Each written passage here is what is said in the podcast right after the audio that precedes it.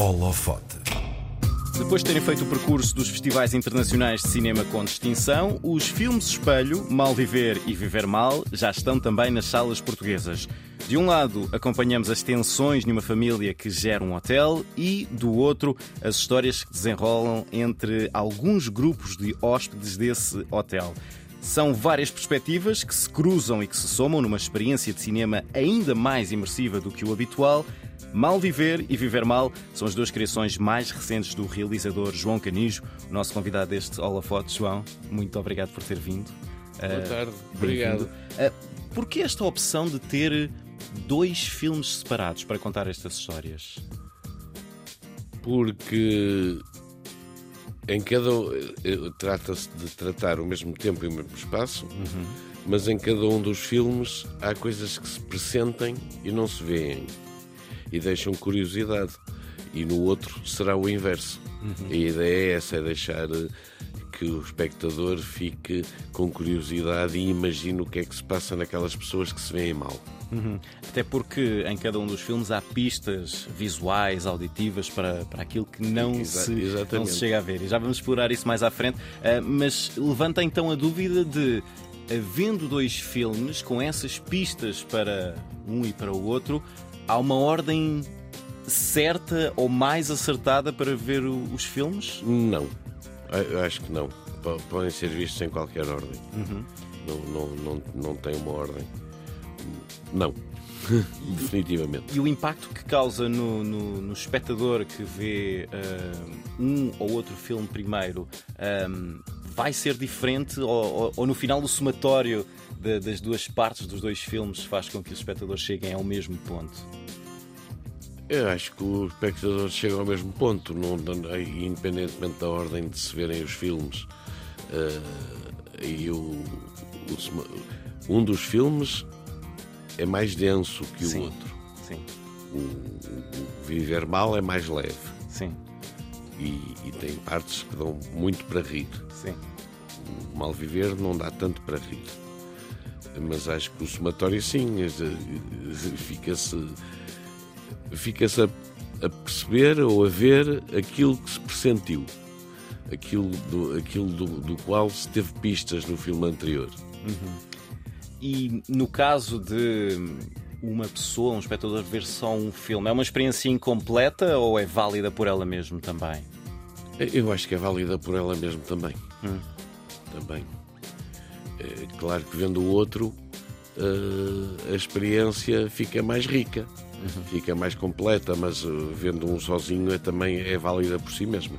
Eu acho que a grande dificuldade aqui é, ter, é não ter curiosidade para ver o outro vendo, vendo, vendo só era, era o que eu ia dizer, mas a ideia é que cada espectador fique com curiosidade de ver o outro, de ver aquilo que pressentiu. Uhum. Há um ponto comum a, a, todas as histórias, tanto a da família do hotel como as histórias dos, eh, dos hóspedes, que é a existência de, vamos dizer assim, de mães complicadas e de pais ausentes. Uh, Por que esta coincidência? Porque no, no mal viver foi uma opção falar das mães sem os pais uhum.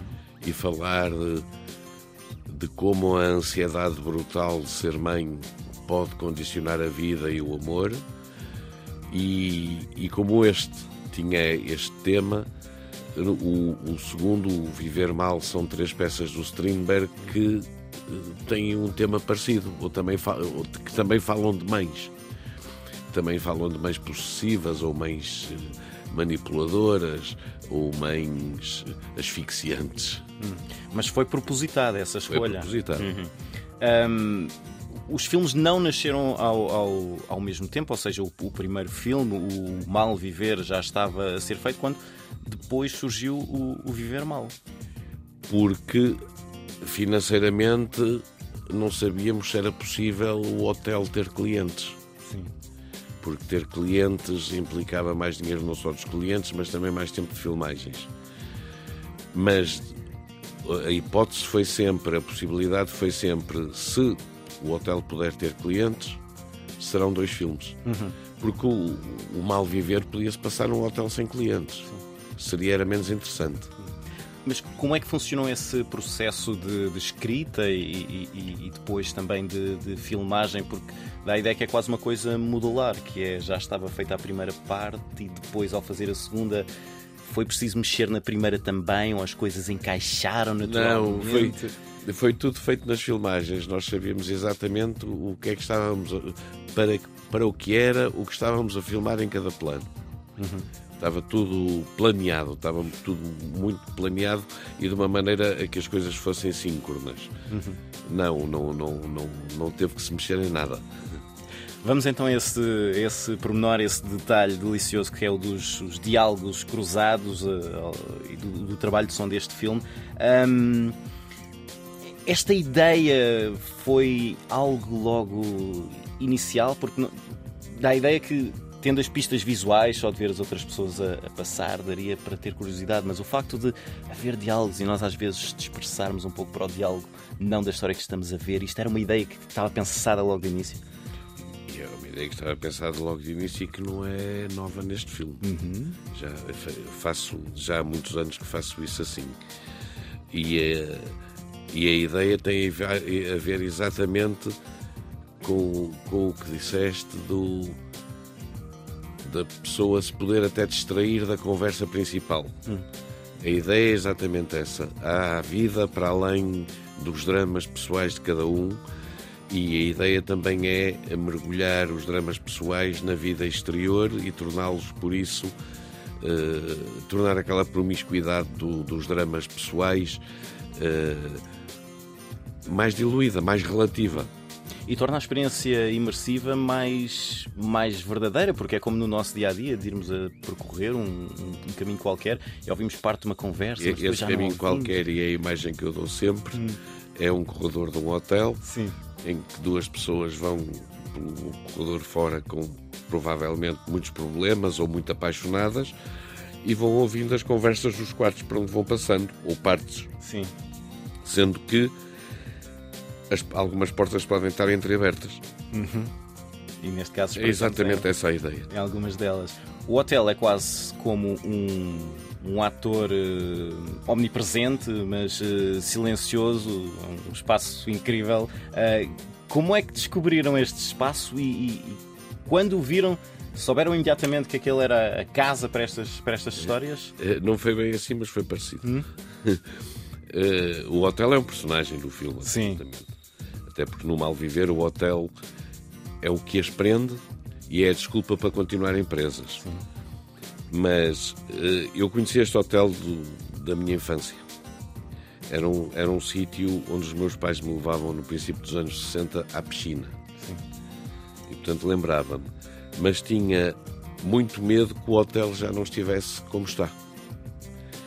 E portanto vimos à volta de uns 80 hotéis no, no país inteiro e deixamos aquele para o último, mas literalmente para o último que se lá chegasse e já não estivesse, eu já tinha planos B. Mas o hotel estava. O hotel estava e estava, depois percebi porquê, porque o dono atual do hotel é filho do arquiteto que fez o hotel e também é arquiteto. Uhum. Parece que mantém aquilo como uma peça vintage. Uhum. Tem aquele valor mais uh, sentimental. O argumento inicial é, é, é do João, mas um, o que chega ao filme, as falas que chegam ao filme são diferentes, são, são, são mexidas pelos, pelos atores. Porque esta, esta escolha? Elas são mexidas pelos atores, mas nos ensaios, não, hum. não nas filmagens. Sim, sim, sim, sim, sim, mas. Uh... Porque essa escolha, porque eh, desde que se chega a um, um, consenso sobre o que é o personagem e sobre os sentimentos, as emoções uhum. e as intenções do, do, personagem, eh, será sempre mais sincero e verdadeiro da parte do ator se estiver a dizer coisas que saíram dele uhum. do que coisas que, são, que sejam impostas por mim e que, e, que, e, e é uma tentativa minha de lhes forçar uma interpretação quanta liberdade é que um ator tem para, para fazer esta transformação das. Nos ensaios tem todas. Tem toda, depois nas filmagens nem tanto. Portanto, chegam ali a um ponto. Mas nas filmagens o, o que lá está já saiu deles. Sim, sim. Um, para as histórias, o João também já referiu este ponto, para as histórias dos grupos de hóspedes foi um, usar peças de, do Augusto Strindberg, uh, que são o Brincar com o Fogo, o Pelicano e o Amor de Bem, que ficam também esses nomes para as 13 histórias que estão no, no, segundo filme, no Viver Mal. Uh, o que é que quis levar destas peças para, para o ecrã, para o filme? É um bocadinho ao contrário, também. Uh, essas peças, não essas peças, mas algumas peças do Strindberg uhum. e alguns filmes do Bergman. Uh, e o Bergman foi, tinha, tinha como mentor espiritual, dizia ele, o Strindberg, uh, foram o ponto de partida do mal viver. E, e, foram muito estudadas. E, e por isso, nada mais natural que, embora o mal viver se tenha afastado muito do Strindberg, não tem nada a ver a não ser eh, a não ser na maneira de tratar, tratar o assunto, eh, nada mais natural que depois os clientes fossem peças do Strindberg. Uhum. O João teve um, a Leonor Teles, que nós conhecemos, de, por exemplo, de, de, ter sido realizadora da, da curta Balada de um Batráquio, premiada em, em, Berlim há uns anos, como diretora de fotografia. A imagem deste filme é qualquer coisa de muito icónico. O que é que a Leonor veio acrescentar, adicionar a, a este filme? Veio-me trazer novidade e exigência. Exigência? Sim. De que maneira? Porque ela é é muito rigorosa e eu às vezes tendia a um certo facilitismo, que ela não deixou que acontecesse. e, e novidade, porque eu queria exatamente uma pessoa que tive a sorte de, de, de, encontrar uma pessoa que também é realizadora, portanto falávamos exatamente a mesma linguagem. Uhum. Ela nunca foi só uma técnica executante da fotografia do filme. Uhum. E é uma colaboração para, para levar para é, espero que mais sim. para a frente? Sim, com sim. certeza que sim. Isso leva-nos a, também a, a falar aqui no, nos no circuito internacional de, de festivais de cinema, um, em, em, Berlim, o Urso de Prata para, para Mal Viver, depois também no Festival de Montevideo o Prémio de Melhor Realizador, uh, o Grande Prémio e o Prémio do Público no Festival de Las Palmas. O que é que estes prémios significam para si? De que maneira é que isto influencia o, o, o seu trabalho seguinte? principalmente o urso, influencia definitivamente o trabalho seguinte, dá-me um conforto que eu não tinha antes de ter o urso. Agora tenho muito mais garantias que com algo com maior ou menor dificuldade vou conseguir fazer o próximo filme uhum. com, com condições mínimas. o que é que são condições mínimas? É, será mais fácil, com certeza, ter uma coprodução real internacional e, portanto, ter mais dinheiro para o filme. Uhum. Condições mínimas é voltar a ter as 12 semanas de rodagem que tive neste. Considera o, o Mal Viver o seu melhor filme até agora? Porquê? Sim. Porque as coisas foram evoluindo, as coisas foram se depurando e neste filme consegui fazer exatamente o que tensionava e com bastante rigor e de uma forma muito conseguida. E por isso é o meu melhor filme. O objetivo é sempre o próximo ser. O ser objetivo é sempre o próximo ser o melhor, como é lógico. E já a ideia já está a trabalhar num, em, em, projetos seguintes ou agora um período de não, pausa, Não, não, já estou, já estou a trabalhar há Sim. muito tempo em projeto seguinte. e, e, e, é um, um filme sobre atrizes um filme sobre atrizes, mais uma vez sobre, sobre mulheres no, no papel principal. Sim. Tem um encenador envelhecido. Sim. Muito bem. João Canijo, realizador de Mal Viver e Viver Mal, dois filmes espelhos, já estão nas salas nacionais também. Vale a pena ver, é uma experiência incrível de cinema. João, muito obrigado por ter vindo ao Holofote. Obrigado eu.